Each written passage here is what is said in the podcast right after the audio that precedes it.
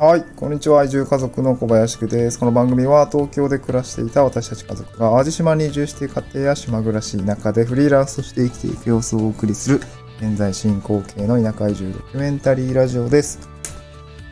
えー、っとですね、えー、っと、今日のトークテーマなんですけれども、大学生のおかげで古民家の片付けが爆心中、え手伝ってもらうときに注意した3つのことということで、え内容をお送りしていきたいと思います。えー、っと、現在の、まあ、私の状況なんですけれども、今ですね、地域おこし協力隊として、えっ、ー、と、淡路島の、まあ、限界集落の方に、えー、まあ、なんていうんですか、専属で、入らせていただいていて、まあ、その、まあ、大きなミッションの一つというか、仕事の一つというのが、えっ、ー、と、古民家ですね、借り受けている古民家の方を直して、まあ、そこに住む、住むっていうことと、あとですね、まあ、そこで新しい産業を作るっていうことを考えています。まあちょっとね、まだ目処は全然立ってないんですけれども、で、えー、古民家の方ですね、いろいろ片付けとかを始めているんですけど、これがですね、結構量が多くて、まあ、母屋と倉庫と牛舎と、えー、あと、な門屋っていうその、いっぱい、なんですか、えっ、ー、と、うんと、倉庫があ、倉庫というか物置ですかね。え納屋とかがたくさんあ、たくさんあって、そこに結構物がたくさん入ってるんですよね。でまずは、なんかそこから、そこの片付けからやらないといけないんですけど、結構一人だと全然しん、あ、なんていうんですかね、全然進まなくて、えー、困ったところだったんですけど、まあ、他方でね、他方でね、えー、なんかこの今、着任をしている地域っていうのは、まあ、結構、まあ、大学生さんと、なんかいろいろ長年ですね、あのー、なんだろう、長年取り、一緒に、こう、地域の方を、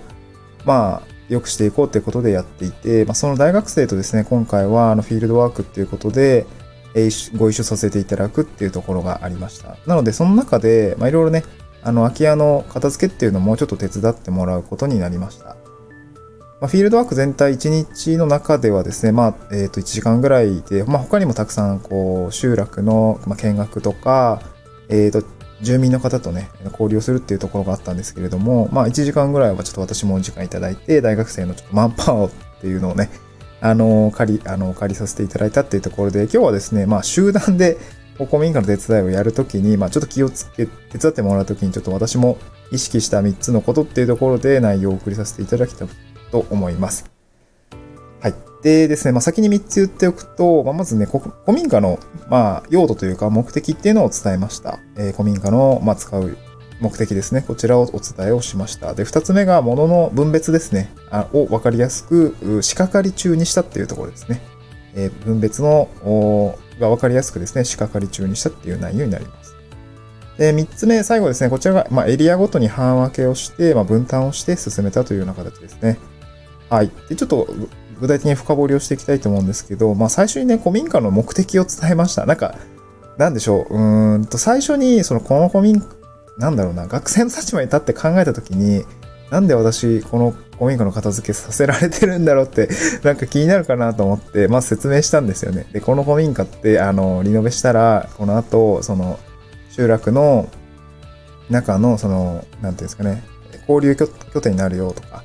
あと私も宿業をやろうかなと思ってますので、まあ、これが、あの、皆さんが活動するときにも使える、その、宿泊施設になりますよ、みたいなことをお伝えをした、あですね。で、まあ、何のためにやらされてるかわからないとやる気が出ないと思ったっていうところは、まあ、正直、あの、めっちゃ語弊でしたね。えー、っと、なんて言うんでしょう。大学生ってめっちゃピュアでした。なんかだろうね。変にこう、私が大人になりすぎていたのかなと、まあ、30人になったし、なんかね、目的がないと何も行動できないやつみたいな 感じになり下がってしまっていたのかなというふうに感じてしまいましたが、もう大学生って本当にピュアで、なんか誰かの力になれること、そのものにね、なんか価値をこう感じてくれているようで、なんかね、もうすごい杞憂だったなっていう感じでしたね。うん。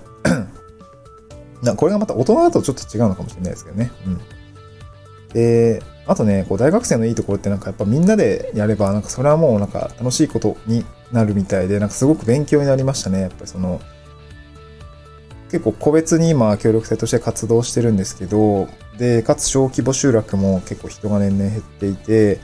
こう何かやるにしてもな、なんか少人数でやるって形になっちゃうんですけど、やっぱ人数がいるって、ただそれだけでなんかこう、えー、なんていうんですかねイベ、イベントになるというか、楽しみになるというか、なんかそういうことになるんだなというところで、やっぱりその、これから小規模集落と付き合うにあたっては、えー、っと、人がいるっていうことがですね、すごく大事になるっていうところを、なんかすごくね、こう肌で勉強させてもらったので、とても私としてもいい経験でございました。はい。でね、えー、片付けですね。手伝ってもらうときに注意した3つのことということで、2つ目ですが、物の分別を分かりやすく仕掛かり中にしたというような形になります。で、結構これ、あの、残地物の撤去を先にやられていた方からちょっとご意見をいただいたりとかして、まあこれあの、淡路島で、あの、なんだっけ、え古民家直して、頑張ってる、あの、富岡さんっていうあの YouTuber の方がいらっしゃるんですけど、この方にあの残地物の撤去ってどんな感じですかって、あの、いろいろ教えてもらったんですけど、えー、と、結構細かく分別しないとまずいっすよって あの、教えてくれたんで、やっぱそうだよね。まあ普通だと思うんですけどね。まあやっぱそうだよなと思って結構 細かく分別をしようということで心がけました。で、結構大人数だとなんか毎回こう持ってきたものをですね、これなんだっけ、これなんだっけって入れないと結構大変なので、えっと、ある程度私の先に、えっと、なんかこ、これはこの辺この辺に置いてありそうみたいな形ですね。えっと、ある程度なんか仕掛かり中にしたんですよね。で、なんかお布団はこことか、えー、座布団はこことか、で、なんだろう、アルミ鍋とかなんか燃えないやつはこっちみたいな、結構ちょっと固めてみました。固めてみて、まあ、まあ、やってみてよかったなと思って、あの、まあ、そこの続きから、あの、作業ができるってことで、なんかある程度、こう、なんて言うんでしょう。うん、まあ、スーッとやってくれたのかなというところ、これはやってよかったなということですね。まあ、人数多いと、この分別大変だと思うんで、まあ、やってみるのはいいかなと思います。で、最後3つ目ですね、えっと、エリアごとに半分けをしたというところで、ちょっと今回ですね、母屋と倉庫と納屋っていうところが、まあ結構いろいろあって、えー、何部屋ぐらいか、えっと、3部屋、4部屋ですかね、4部屋のものを、えー、各チームに分かれて、えー、持ってきてもらっていうような形ですね。で、ちょうど、あの、まあ、男性が7人ぐらい、女性が6人ぐらいなのかな。まあ、合計で14、私含めて14人ぐらいだったんで、あの学生さんにはいろいろこう分担して、えー、やってもらいました。結構力のいる仕事は、えー、男の子にですね、結構頑張ってもらって、えー、女の子には、えっ、と、結構分別っていうんですかね、え細かく気を使うようなところをちょっとやってもらったんですけど、結構ね、皆さん熱心にやってくれて、あの分別もね、結構スムーズにいきました。本当にありがたかったなと思いますね。で、まあ、この3つ気をつけて、まあ結構段取りやっぱりやらないと、うん、大人数で、あの、なんか作業するって結構大変だなっていうところが分かりました。でもちょっと私も配慮が足りなかったところもあったりもしたので、えー、っと、まあ、そこはちょっと機会に活かしたいなと思います。この後も、あの、まあ、別の大学の方と一緒に作業をしたりとか、まあ、同じような、同じ大学の、まあ、引き続き2回目ってことでやったりするかな、する予定もあるので、あ、予定はないか。えっ、と、多分やると思うんで、あの、その時もまた、えー、今回の経験に貸したいかなと思っています。で、これ12人ぐらい、こう、大学生手伝ってきてくれたんですけど、まあね、本当にこれ、これめちゃくちゃ、あの、ありがたいなと思って、でこのマンパワーの力ってめちゃくちゃすごいなと思いました。あの、作業自体は結構前の なんて言うんでしょう。えっと、予定もちょっと押せ押せで、なんか50分ぐらいしかなかったんです。最初1時間半予定してたんですけど、ちょっと50分ぐらいになったんですけど、で、50分かける14人のこの作業量の、あの、ど、なんなん作業量の半端なさっていうんですかね。こんなに進むんだみたいな、たった50分でこんなに進むんだっていうところなんかすごく感じましたね。まあ仕事でも普通に人数かければ1日で終わるみたいなことって結構あると思うんですけど、実際リソースそんな避けないじゃないですか、予算的にもないんで。だからこう一人でこうなんか細々とやるっていうような形しか、まあ実際ね、あの感じ、あの感覚としてはなかったんですけど、まあやっぱこの短期にこう人を割いてやるっていうことの凄さっていうんですかね、マンパワーの凄さっていうところはなんか今日